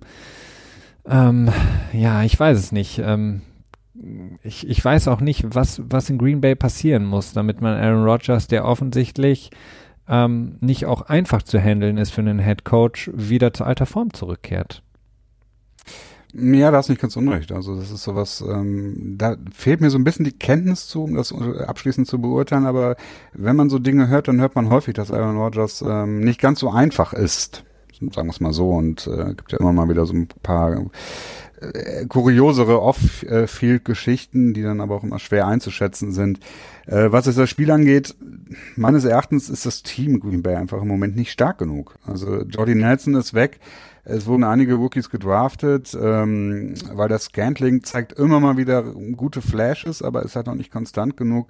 Äh, St. Brown hatte jetzt, also oh, das ist auch der, der Deutsche, ne? Ja, der, der, der Deutsche, der wird irgendwie, hat irgendwie, hat er nicht irgendwie eine, eine deutsche Mutter? Ja, ich glaube eine deutschstämmige Mutter oder so. Irgendwie so, ja. Äh, ja. Also er hat so äh, viel mit Deutschland zu tun, wie ich mit Amerika. Okay, das ist jetzt übertrieben. Ja, aber er ist ja. schon ein bisschen mehr, aber nicht viel mehr. Ja. Ich weiß nicht, ich habe den noch, noch nie Deutsch reden hören. Ich weiß gar nicht, ob der Deutsch spricht. Das habe ich mich mal gefragt. Naja, egal. Ähm, er hat auf jeden Fall mal wieder ein etwas stärkeres Spiel gehabt. Es ist ja, hängt ja doch immer stark von davon ab, ob er jetzt viel getargetet wird oder nicht. Ähm, aber insgesamt ist das Team einfach nicht stark genug. Ne? Das wurde Montgomery ja auch noch vor, vor drei oder vor vier Wochen zum Ende der Trade Deadline hin. Nee, vor zwei Wochen wurde er gecuttet einfach. Oder wurde er, get, nee, wurde getradet vor der Trade Deadline. Mein Gott, Christian. Dein Gedächtnis, ja, ja. für einen Conditional Seventh Round Pick war das, ne? Ja, nach Baltimore. Ja, genau. Das Team ist einfach nicht komplett genug, das, das merkt man einfach. Randall Cobb ist jetzt irgendwie seit fünf oder sechs Wochen schon verletzt mit einem, äh, ich glaube, mit einem Hamstring, ne? Der gute alte Hemi. Ja, genau. Ähm, das, da, da fehlt's halt einfach. Ähm, mit, auch wenn Alexander als, als Cornerback echt extrem stark einschlägt und zwischendurch extrem stark gespielt hat, das ist einfach nicht genug. Und ähm, tja, das läuft auf so einen sanften Rebuild hin, wobei Rebuild dann auch wieder das falsche Wort, das ist einfach so vielleicht so ein so ein leichter, so ein leichter Generationenwechsel oder so. Ja, wobei was ja auch nicht ganz richtig ist, denn das insgesamt ist das Team gar nicht so alt. Also wenn ich mal Aaron Rodgers, Clay Matthews, Mike Daniels, so die Leistungsträger so ein bisschen außen vor lasse, hast du eine sehr, sehr junge Defense. Also du hast Blake Martinez, ein junger, guter, aufstrebender mhm. Linebacker, du hast äh, die, die, die, die Secondary ähm, mit sehr vielen sehr jungen äh, Corner ähm, da ist schon, schon einiges da. Das, was einfach fehlt, ist einfach das Playcalling und mehr und mehr werden einfach auch so abstruse Gedanken in den Raum geworfen. Ja, okay, braucht Aaron, jemand wie Aaron Rodgers, vielleicht der größte Quarterback unserer Generation, überhaupt einen Offensive Coordinator in den Two-Minute-Drills, wenn er quasi einfach die Plays selber an der Line of Scrimmage auswählt und seinen Receivern durchgibt und seiner O-Line. Natürlich braucht er das. Ist er viel besser, aber das kommt natürlich dann auf, ne? Und ja. Das, das verstärkt natürlich auch nicht unbedingt, also verstärkt natürlich auch das falsche Verständnis davon. Denn ähm, einfach nur zu sagen, okay, wir laufen jetzt Spiel, äh, Spielzug A, B, C oder D oder äh, F, ähm, ist jetzt auch nicht einfach alles, was du als, ähm, weswegen du einen Offensive Coordinator brauchst. Und auf der anderen Seite muss man auch sagen, dass Two-Minute-Drills bei jedem Pro-Football-Team gescriptet sind. Und da gibt's verschiedene Packages, die gelaufen werden. Es ist jetzt nicht so, dass Aaron Rodgers in der Two-Minute-Offense dann da steht und sagt, hm, was hätte ich jetzt gern? Hm, ich mache jetzt das und das. Natürlich kommt es auf die Coverage an, die er sieht. Aber ähm, in der Regel trainieren das Teams immer und immer und immer wieder über Jahre hinweg, mhm. haben die einfach ein gewisses Set an Spielzügen, das sie laufen in der Two-Minute-Offense. Von daher ähm, finde ich das sehr, sehr schwierig, diese Diskussion da. Aber offensichtlich ist es nicht leicht mit Aaron Rodgers. Ja, so scheint es tatsächlich zu sein. Ja. ja. Kommen wir, Christian, zu ähm, deinem Lieblingsteam, ähm, den Cleveland Browns. Die Cleveland Browns gewinnen und gewinnen und gewinnen, muss man ja fast schon sagen. Ähm, ein Spiel nach dem anderen, diesmal gegen Cincinnati. Interessant war das natürlich aufgrund der Tatsache, dass auf der gegenüberliegenden Seitenlinie Hugh Jackson, ehemaliger Head Coach der Cleveland Browns, zugegen war. Und ähm, da gab es dann natürlich einige Kontroversen. Ähm, die Cleveland Browns gewinnen das Spiel sehr, sehr überzeugend mit 35 zu 20. Ähm, Andy Dalton hat sich dann auch noch so ein bisschen am Daumen verletzt, wurde ersetzt zum Ende hin. Ähm, ist jetzt auch auf Injured Reserve gelandet, ne? Ich weiß nicht, ob du das mitbekommen hast. Nee, das habe ich noch nicht mitbekommen. Ja, ja ist äh, heute, glaube ich, passiert. Okay, ja. Auch, ähm, auch ein Team, was wir nach den ersten vier Wochen als eigentlich so als sneaky good gesehen hatten, Cincinnati. Und völlig ja, sind auch extrem stark gestartet, ne? Ja. Sind, glaube ich, mit 5 zu 1 gestartet und haben jetzt, nee, doch, nee, mit 4 zu 1, glaube ich, gestartet und haben dann 5 von 6 Spielen verloren, also extrem zusammengebrochen. Sind sie es dann. Also auch wenn sie noch irgendwie im Playoff-Picture irgendwie da sind, ne? Noch aber bei mir im Playoff-Picture. ja, Stehen da natürlich. zumindest noch. Aber Andy Dalton ist halt raus, ne? Und das ist äh, ähnlich wie mit Washington. Die sind auch noch mittendrin quasi offiziell im Kampf um die Playoff-Plätze. Aber ich kann es mir schwer vorstellen. Und ähm, naja, so ist es halt. So, äh, die, so läuft eine Saison und ähm, bei einem Starting Quarterback wird es halt schwierig zu sagen, Next Man Up, ne? Das typische NFL-Mantra. Das typische NFL-Mantra. Auf jeden Fall interessant. Baker Mayfield, Rookie Quarterback, der natürlich gerade auf Wolke 7 steht, hatte dann eine relativ interessante Be Ab- Verabschiedung nach dem Spiel, als es eben so ein kurzes Handshake gab zu Hugh Jackson. Natürlich wurde er auf der Pressekonf danach, Pressekonferenz danach befragt und natürlich haben wir für euch den Soundbite, als er gefragt wurde zu eben diesem Handschlag und der Begrüßung bzw. Verabschiedung von Hugh Jackson. Hier für euch. Um, he said, "Good job, good game." Um, yeah, that was brief. I didn't feel like talking. You or him? Me, Why not? Why not? I don't know. It left Cleveland, goes down to Cincinnati. I don't know. It's just somebody that was in our locker room asking for us to play for him, and then goes to a different team. We play twice a year. Everybody can have their spin on it, but that's how I feel. Yeah, that's how I feel. Christian, was sagst du dazu? Ja, es ist, es ist nicht ein un uninteressantes Thema, denn ähm, jetzt mal rein praktisch, wie es abläuft, wenn ein Headcoach gefeuert wird, Headcoaches unterschreiben im Gegensatz zu Footballspielern Verträge, die garantiert sind, es sei denn, es sind spezielle Klauseln drin. Sprich, wenn ein Headcoach gecuttet wird, dann kriegt er das Geld noch weiter für die restliche Laufzeit des Vertrages und auch bei Offensive Coordinator ist es natürlich nicht anders. Äh, sprich, wenn sie dann zu einem anderen Team gehen, ist es dann in der Regel so, wenn sie dann da irgendwie 100.000 Dollar für ein Jahr verdienen oder auch eine Million meinetwegen, dann wird es ange, nee, wird es ange, doch, dann wird es meistens angerechnet, so ist es schon. Ähm, aber im Prinzip ist ähm, Hugh Jackson, ich weiß nicht, wie lange sein Vertrag noch gelaufen ist, dieses Jahr, nächstes Jahr vielleicht noch zwei Jahre oder Ja, so. ich glaube zwei Jahre. Mhm. Ja, ähm, dementsprechend verdient er gerade genug Kohle und jetzt wirkt es gerade so ein bisschen, als wenn er sich in Cincinnati als nächster Head Coach ähm, quasi so positioniert wird, nachdem Marvin Lewis dann vielleicht äh, äh, wegbefördert wird. Sollte, Da das irgendwann mal, sollte das irgendwann mal stattfinden, während ich Ja, es lebe. gibt so ein bisschen die Gerüchte, dass er jetzt quasi nach dieser Saison dann irgendwie so ein bisschen wie Coughlin in so eine Zwischenrolle gesetzt wird und äh, Hugh Jackson dann vielleicht sogar als Head Coach übernehmen soll. Was dann am Ende daraus wird, wir werden sehen. Aber es ist natürlich schon schwierig, gerade auch wenn du innerhalb der Division bist. Ähm, Würde mich nicht extrem wundern, wenn das äh, demnächst mal in der NFL ähm, quasi ver verhindert wird. Also generell, dass, dass Officials quasi, solange sie noch Geld bekommen von einem alten Coaching-Posten, quasi äh, nicht bei einem anderen NFL-Team anfangen können oder dann auf das Geld verzichten müssen, das sie quasi noch sicher haben. Ja, ich, ich meine, das Geld ist doch eigentlich in dieser, in dem Moment relativ irrelevant. Also ich muss sagen, ähm, Baker Ja, aber dann wird Hugh Jackson jetzt nicht bei Cincinnati sein, wenn er sein, auf das Geld von Cleveland verzichten müsste. ja, Das meine ich damit. die, die Sache ist, ich, was ich nicht so ganz so mag, ist klar, Baker Mayfield schwebt natürlich so ein bisschen jetzt auf Wolke 7. Ähm, nächster Sieg ist, glaube ich, der erste Rookie überhaupt, der zweimal ein Passer-Rating von 140 ähm, hintereinander hatte in zwei Sp aufeinanderfolgenden Spielen. Ähm, viele ist natürlich der Heilsbringer in Cleveland, Number One Pick etc. pp. war natürlich auch früher schon sehr, sehr, ähm, naja, forsch, was seine Aussagen angeht.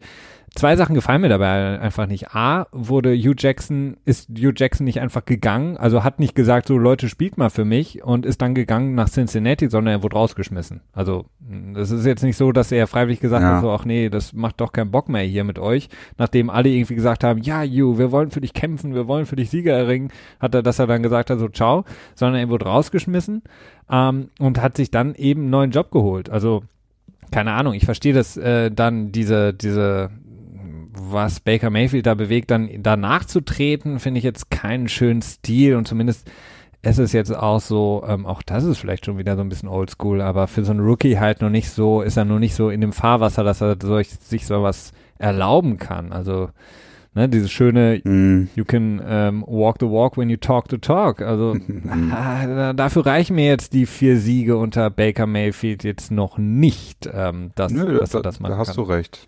Da hast du recht. Aber ich kann ja verstehen, wo das Gefühl herkommt. Also das ist die Sache, das kann ich schon verstehen, weil äh, das ist halt schon, das ist halt immer so Brotherhood-mäßig und äh, wir kämpfen für unseren Coach und so und dann kann, dass man sich dann verraten will, kann ich schon verstehen. Und du darfst auch nicht vergessen, dass Greg Williams wahrscheinlich diesen Narrativ in der in der Woche ja. hinlaufend auf das Spiel gegen Cincinnati totgeritten hat. Also der wird äh, da das mindestens 20 Mal am Tag erwähnt haben, schätze ich. Also da kann ich das schon verstehen. Ich sehe auch eine gewisse Problematik da. Und bei den Aussagen, ja, muss ich dir auch recht geben, ist vielleicht nicht, äh, ja, nicht so wirklich nett anzuschauen so und, und so gut zu bewerten, aber ich würde ihm das mehr Slack geben in dem Moment. Zumindest, äh, wobei mir fällt eine, ist glaube ich während seiner College-Karriere ist er auch gewechselt nach Oklahoma dann. Der war vorher noch oh. woanders, ähm, wenn ich mich recht ja. entsinne. Also hat er auch Teams sozusagen gewechselt. Ähm, naja, ah, okay. ähm, Baker Mayfield ähm, hat ein großartiges Spiel gemacht. Ähm, wir haben sogar noch ähm, das Play of the Week war auch war ja auch mit involviert. Ähm, sollen wir da noch reinhören, Christian, oder willst du das nicht? Bitte, hören? bitte. Bitte, bitte. Ja, dann ähm, natürlich erstmal unseren großartigen Drop zum Play of the Week.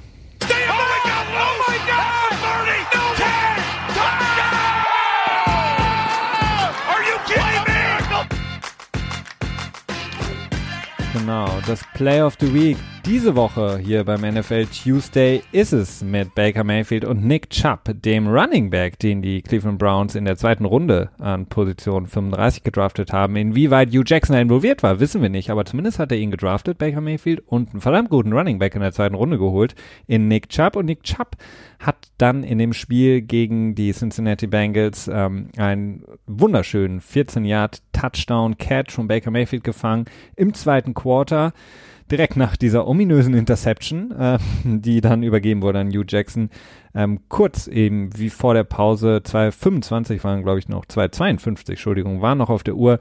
Und das äh, war der Sound zu dem Nick Chubb Touchdown.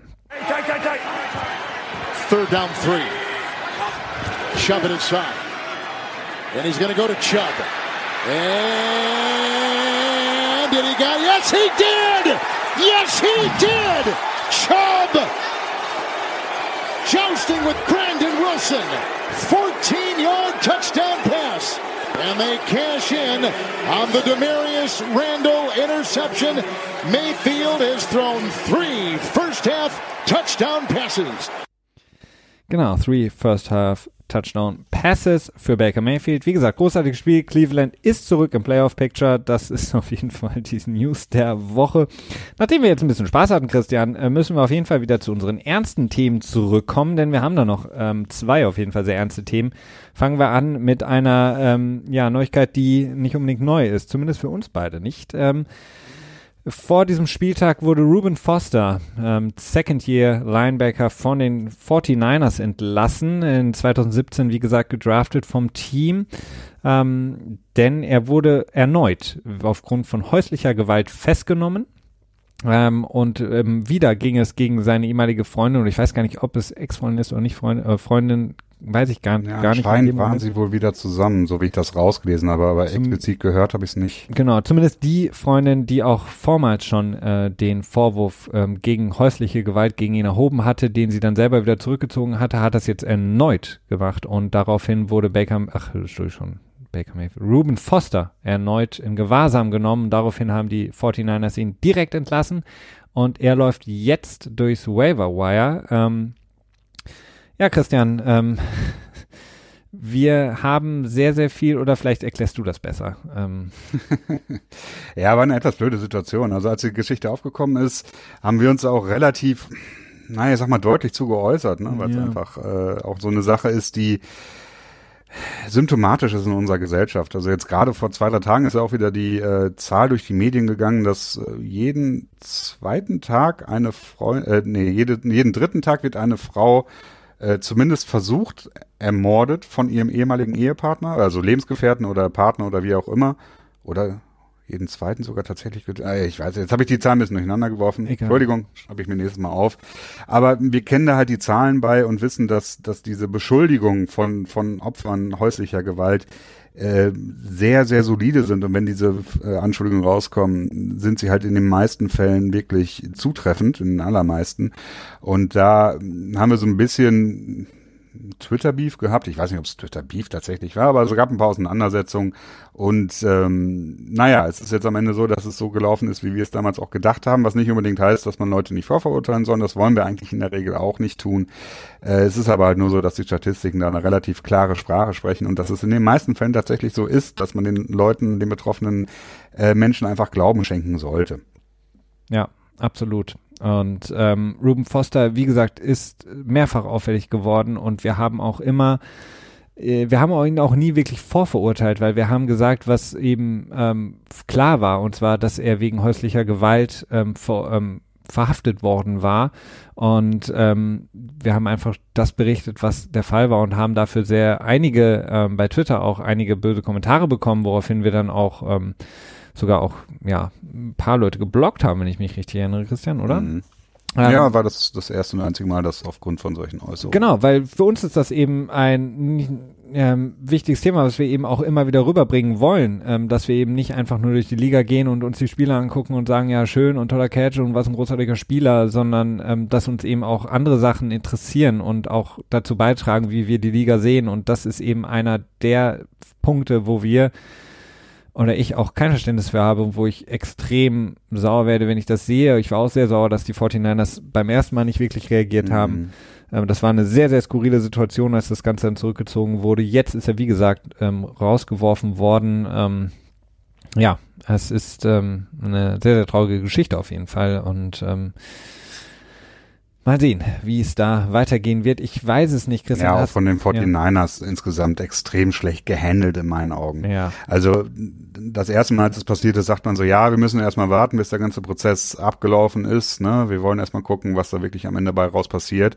Und ähm, jetzt beim zweiten Mal warten sie nicht, bis der Prozess abgelaufen ist und bis, äh, bis halt entschieden wurde aus, aus, aus richterlicher Sicht quasi, ob das stimmt oder nicht und cutten ihn direkt. Da sind sie also im Prinzip ihrer Linie auch nicht treu geblieben man merkt halt einfach immer wieder ganz offensichtlich, dass äh, das PR-mäßig, ne, Public Relations-mäßig die Geschichte schlecht aussieht und dann hat man halt relativ schnell jetzt reagiert und ihn gecuttet. Ja es ist halt immer so op äh, opportunistisch und das ist äh, in der NFL eine extrem frustrierende Sache und das ist auch marketingtechnisch von der NFL aber immer so gut gemacht, was man auch wieder daran sieht, wenn, wenn Bell quasi ein Holdout bestreitet, wie viele Menschen sich dann gegen ihn stellen, obwohl er nur für seine Arbeitsrechte mehr oder weniger eintritt. Bei allen Holdouts sieht man das und wenn ein Spieler aus dem eigenen Team, was ja auch verständlich ist, das geht mir auch nicht anders, äh, dann hofft man, dass er einen sogenannten Hometown-Discount anbietet quasi, ne? Also dass er halt für weniger Geld für das eigene Team spielt, anstatt dass er zu einem anderen Team geht und man ist sauer, wenn er weggeht, aber ähm, die NFL fährt dann einen extrem guten Marketing, ja, Marketingapparat, der viele Narrative in die eigene Richtung immer gut äh, deuten kann. Und ja, gut, dafür sind wir natürlich auch hier, um das so ein bisschen ähm, klar, klarer und offensichtlicher zu machen. Christian, äh, du hast mich auf eine Idee gebracht nach deiner wunderschönen Ausführung. Ich brauche einen Applaus-Sound. Ähm, das mhm. war äh, gut zusammengefasst. Ähm, genau, ähm, kurz vielleicht, siehst du überhaupt, wie gesagt, du ist Waiver Wire, da geht er jetzt durch. Das heißt, ja, da wird er nicht aufgesammelt, glaube ich. Das glaube ich nicht. Glaub, also dafür ist er tatsächlich zu toxisch. Glaubst du denn, dass er generell äh, eine Zukunft hat in der Liga? Ich, also ich möchte jetzt nicht zu viel sagen, weil sonst, ähm, ja, können das vielleicht manche schwierig. falsch verstehen. Ich würde ihn ein bisschen gar ich nicht meine, mehr die Chance sehen. besteht ja immer noch. Es kann ja tatsächlich sein, dass seine Freundin ja, wirklich gut. extremst abgebrüht ist. Also darüber, nein, nee. Nee. Aber ich glaube es auch nicht. Ich kann mir das auch ganz schwer nur vorstellen. Ich will das auch nicht wirklich als Möglichkeit präsentieren. Aber ganz ehrlich, ich meine, bestraft wird er wahrscheinlich nicht viel über die, durch die Tat selbst, glaube ich. Also es könnte, obwohl er hat jetzt auch schon Priors quasi, ne? Er hat jetzt mhm, auch die, ja. die ähm, schuldige äh, wurde verurteilt wegen Waffenbesitzes, aber es wurde dann quasi Misdemeanor und musste dafür nur Sozialstunden ableisten und die andere Geschichte wurde ja eingestellt, weil die Freundin quasi die Aussage zurückgezogen hat. Drei Spiele waren es dann, die er gesperrt wurde von der NFL, ne? Zum Beginn des ähm, Jahres? Ja, ich glaube, ja. Oder vier? Und ähm, ich weiß nicht genau, es gibt ja diese Three-Strike-Regelung, aber ich bin dann im amerikanischen Recht auch nicht so gut. Ich weiß nicht, ob eine Haftstrafe wahrscheinlich wird. Ich kann mir gut vorstellen, wenn eine Haftstrafe Strafe kommt, dann ist er, glaube ich, wirklich verbrannt. Also ich kann mir schwer vorstellen, dass er dann zurückkommt äh, aber wenn er jetzt nicht ins Gefängnis gehen sollte, dann würde es mich nicht wundern, wenn er in 2020, wenn so ein bisschen Gras über die Wachse, äh, Sache gewachsen ist, dass er dann tatsächlich nochmal eine Chance bekommen könnte. Dazu ist das, ähm, ja, wird mich nicht wundern, auch wenn ich es wirklich überhaupt nicht schön finde. Wirkt so ein bisschen so wie Alden Smith, habe ich, musste ich so ein bisschen Ja. dran denken, auch Ja, damals bei den 49ers. Ja, selbst Michael Wick und so, das, das ist es doch. Es gibt immer diese Skandale, ne? Michael Wick geht für zwei Jahre ins Gefängnis, anderthalb Jahre ins Gefängnis, weil er Ja. eine sehr dominante, äh, prominente Rolle in einem Hundekampfring quasi hat. Eine Prominente Und, äh, Rolle, der Mitorganisator. Ja, ja, genau. Ich wusste nicht ganz genau, was er gemacht Ja. hat. Ich wusste nur, dass es sehr, sehr deutliche Rolle war. Und äh, kriegt auch, also ne, wenn du halt genug, genug Skill hast, dann kannst du auch weiterspielen. Ja, und er hat, er hat Wie Adrian Peterson, ne, der jetzt auch ja, stimmt, du sagst wieder, gut, das ist eine Sache, die ist von der Intensität nochmal eine ganz andere. Und ich glaube auch die Gesetzeslage ist in, in den USA auch eine ganz andere. Also er hat jetzt, ist wieder rausgekommen, dass er in der, also in der letzten Woche ist rausgekommen, dass er nach wie vor sein Kind oder seine Kinder äh, züchtigt, auch teilweise immer noch mit einem Switch, also mit einem, wie wird man das nennen, mit so einem Stab. Ja, so ein Also Stock. Ast. Damals, früher Ja. genau, die, das erste Mal, als das rauskam, vor zwei oder drei, zwei Jahren, war es, glaube ich, so ein Ast oder so, mit Ja, dem er seine also ein Kinder- biegsamer Ast, ne? Ja, genau. Und dass, dass er das jetzt teilweise immer noch tut und er fest davon überzeugt ist und so. Äh, das ist nun mal auch so, dass es in den USA auch nicht flächendeckend verboten ist. Ne? Alleine das schon. Also das ist äh, nochmal anders, als es hier in Deutschland ist. Aber die Moralität der Teams ist halt nur so weit gediegen, wie äh, die Presse und die Öffentlichkeit das quasi gerade erfordert. So habe ich oft das Gefühl. Ja, und vor allen Dingen, äh, dass Adrian Peterson das auch nochmal öffentlich nochmal versucht zu verteidigen, äh, verteidigen, äh, dass er es für richtig hält, dass er quasi auch nicht anders erzogen worden ist und dass es Ja. quasi das ist, was den Kindern auch den richtigen Push nach vorne gibt, wenn er sie ab und zu mal ähm, mit dem ja Rohrstock, will Ja. ich jetzt mal sagen, ähm, züchtigt. Also da habe ich nur gedacht, so äh, keine Ahnung, kann ihm bitte mir jemand irgendwie, also Das Mikro wegnehmen. ja, also äh, unglaublich. Ähm, Ja. Das Lustigste war auch die, die Reaktion seines Agenten darauf. Das fand ich auch so herrlich. Der Agent hat dann darauf reagiert, so bla bla bla. Das war im Vorfeld mit dem Reporter überhaupt nicht abgesprochen, dass man über dieses Thema redet. Und Ja. ich habe ihm vertraut, dass er nicht darüber redet. Ja, Genau so großartig. Okay. Kann man, kann man auch mit den ganzen Spielern der Vergangenheit machen, die mal irgendwie wegen Mordes angeklagt wurden. Äh, Ja.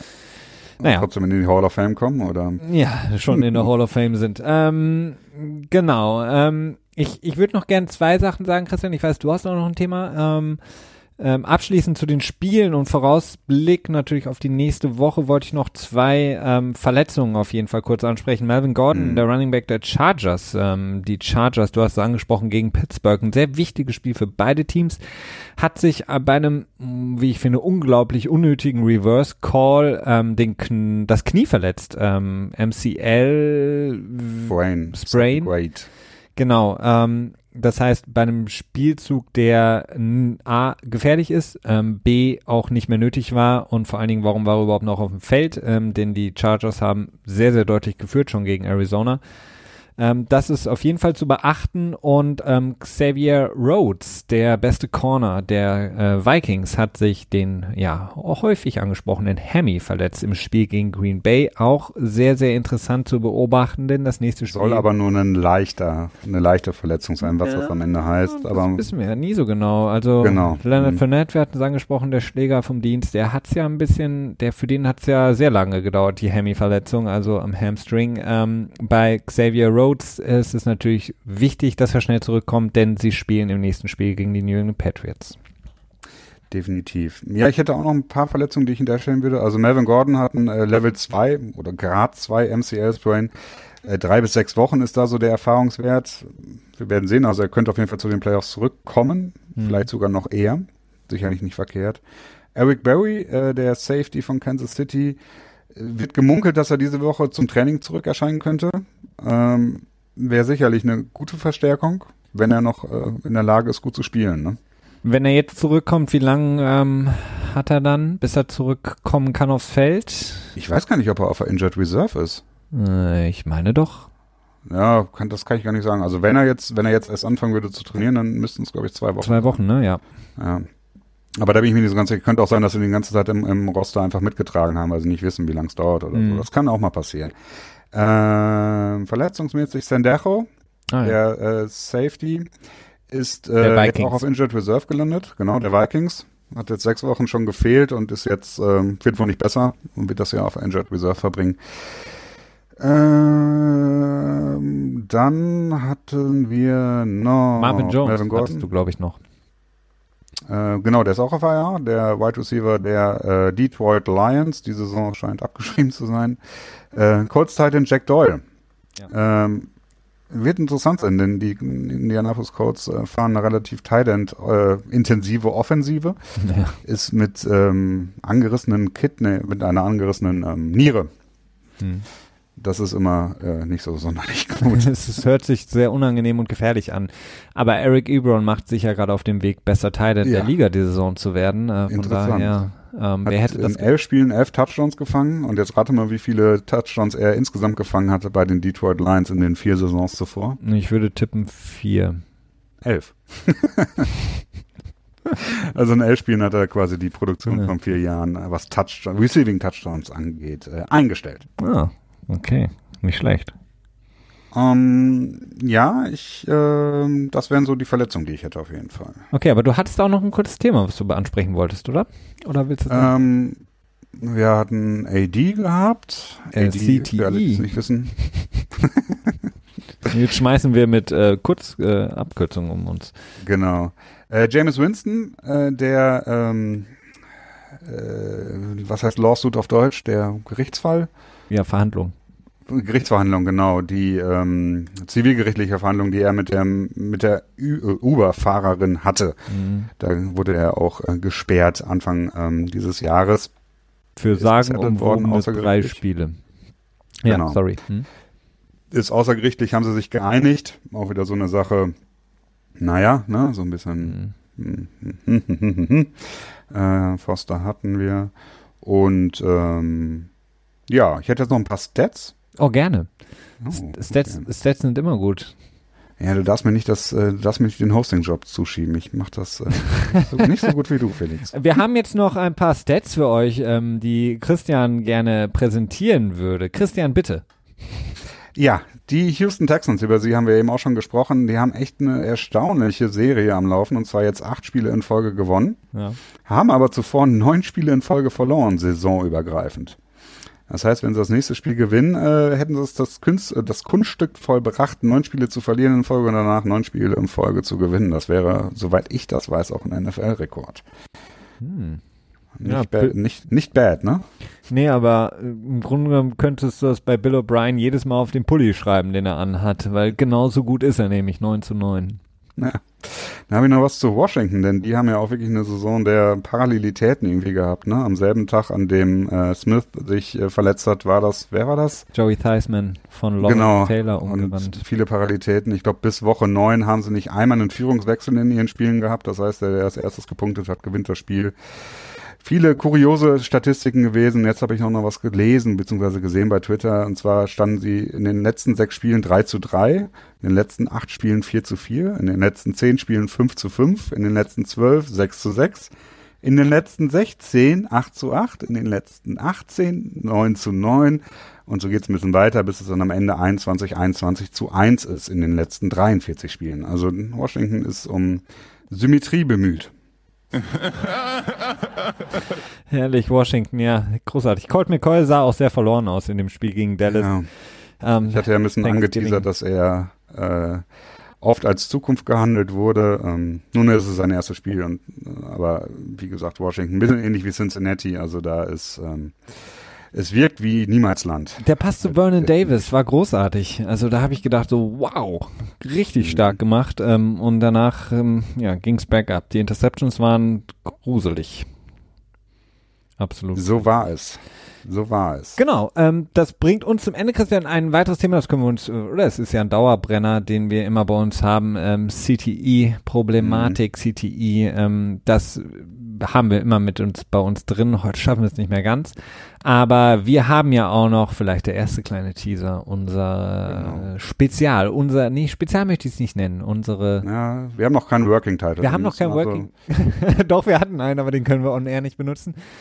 Also, Aber nein, wir haben, wie gesagt, wir haben wirklich eine äh, schöne Idee. Äh, Wir sind beide extrem hyped up, ähm, Ja. Tanzen jedes Mal wie Baker Mayfield vorm Spiel, ähm, wenn wir daran denken und ähm, wir werden das demnächst präsentieren. Ähm, Ihr könnt uns immer noch gerne nach wie vor Input zukommen lassen, irgendwie entweder input at äh, footballanalysts.de oder über Twitter at gfa-pod.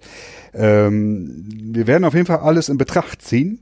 Ob es dann natürlich am Ende reinkommt, ist dann die nächste Frage, aber die Chance ist gar nicht mal so schlecht, denn ähm, Input ist immer gut und ähm, tja, am, hoffentlich kommt am Ende was Gutes bei raus. Äh, so ein bisschen die Gefahr, dass wir uns übernehmen dabei, beziehungsweise zu viel wollen, aber äh, wir haben ein ziemlich gutes Konzept, beziehungsweise Felix ist mit einem großartigen Konzept und mit einer Konzept Konzeptionierungsidee um die Ecke gekommen.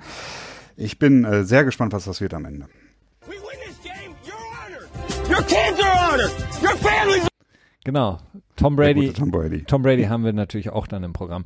Ähm, ich danke dir, äh, Christian, auf jeden Fall. Ähm, deine, dein Input ist natürlich genauso wichtig äh, und genauso gut immer. Ähm, ich danke dir für die Folge auf jeden Fall und ähm, genau, wünsche euch allen, wie gehabt, eine wunderschöne Woche. Eine restliche Woche, ein wunderschönes kommendes NFL Weekend, Woche 13. Playoffs werden immer heißer. Und wir hören uns dann nächste Woche wieder beim NFL Tuesday, wie gewohnt am Dienstag. Bis dahin, macht's gut, ciao.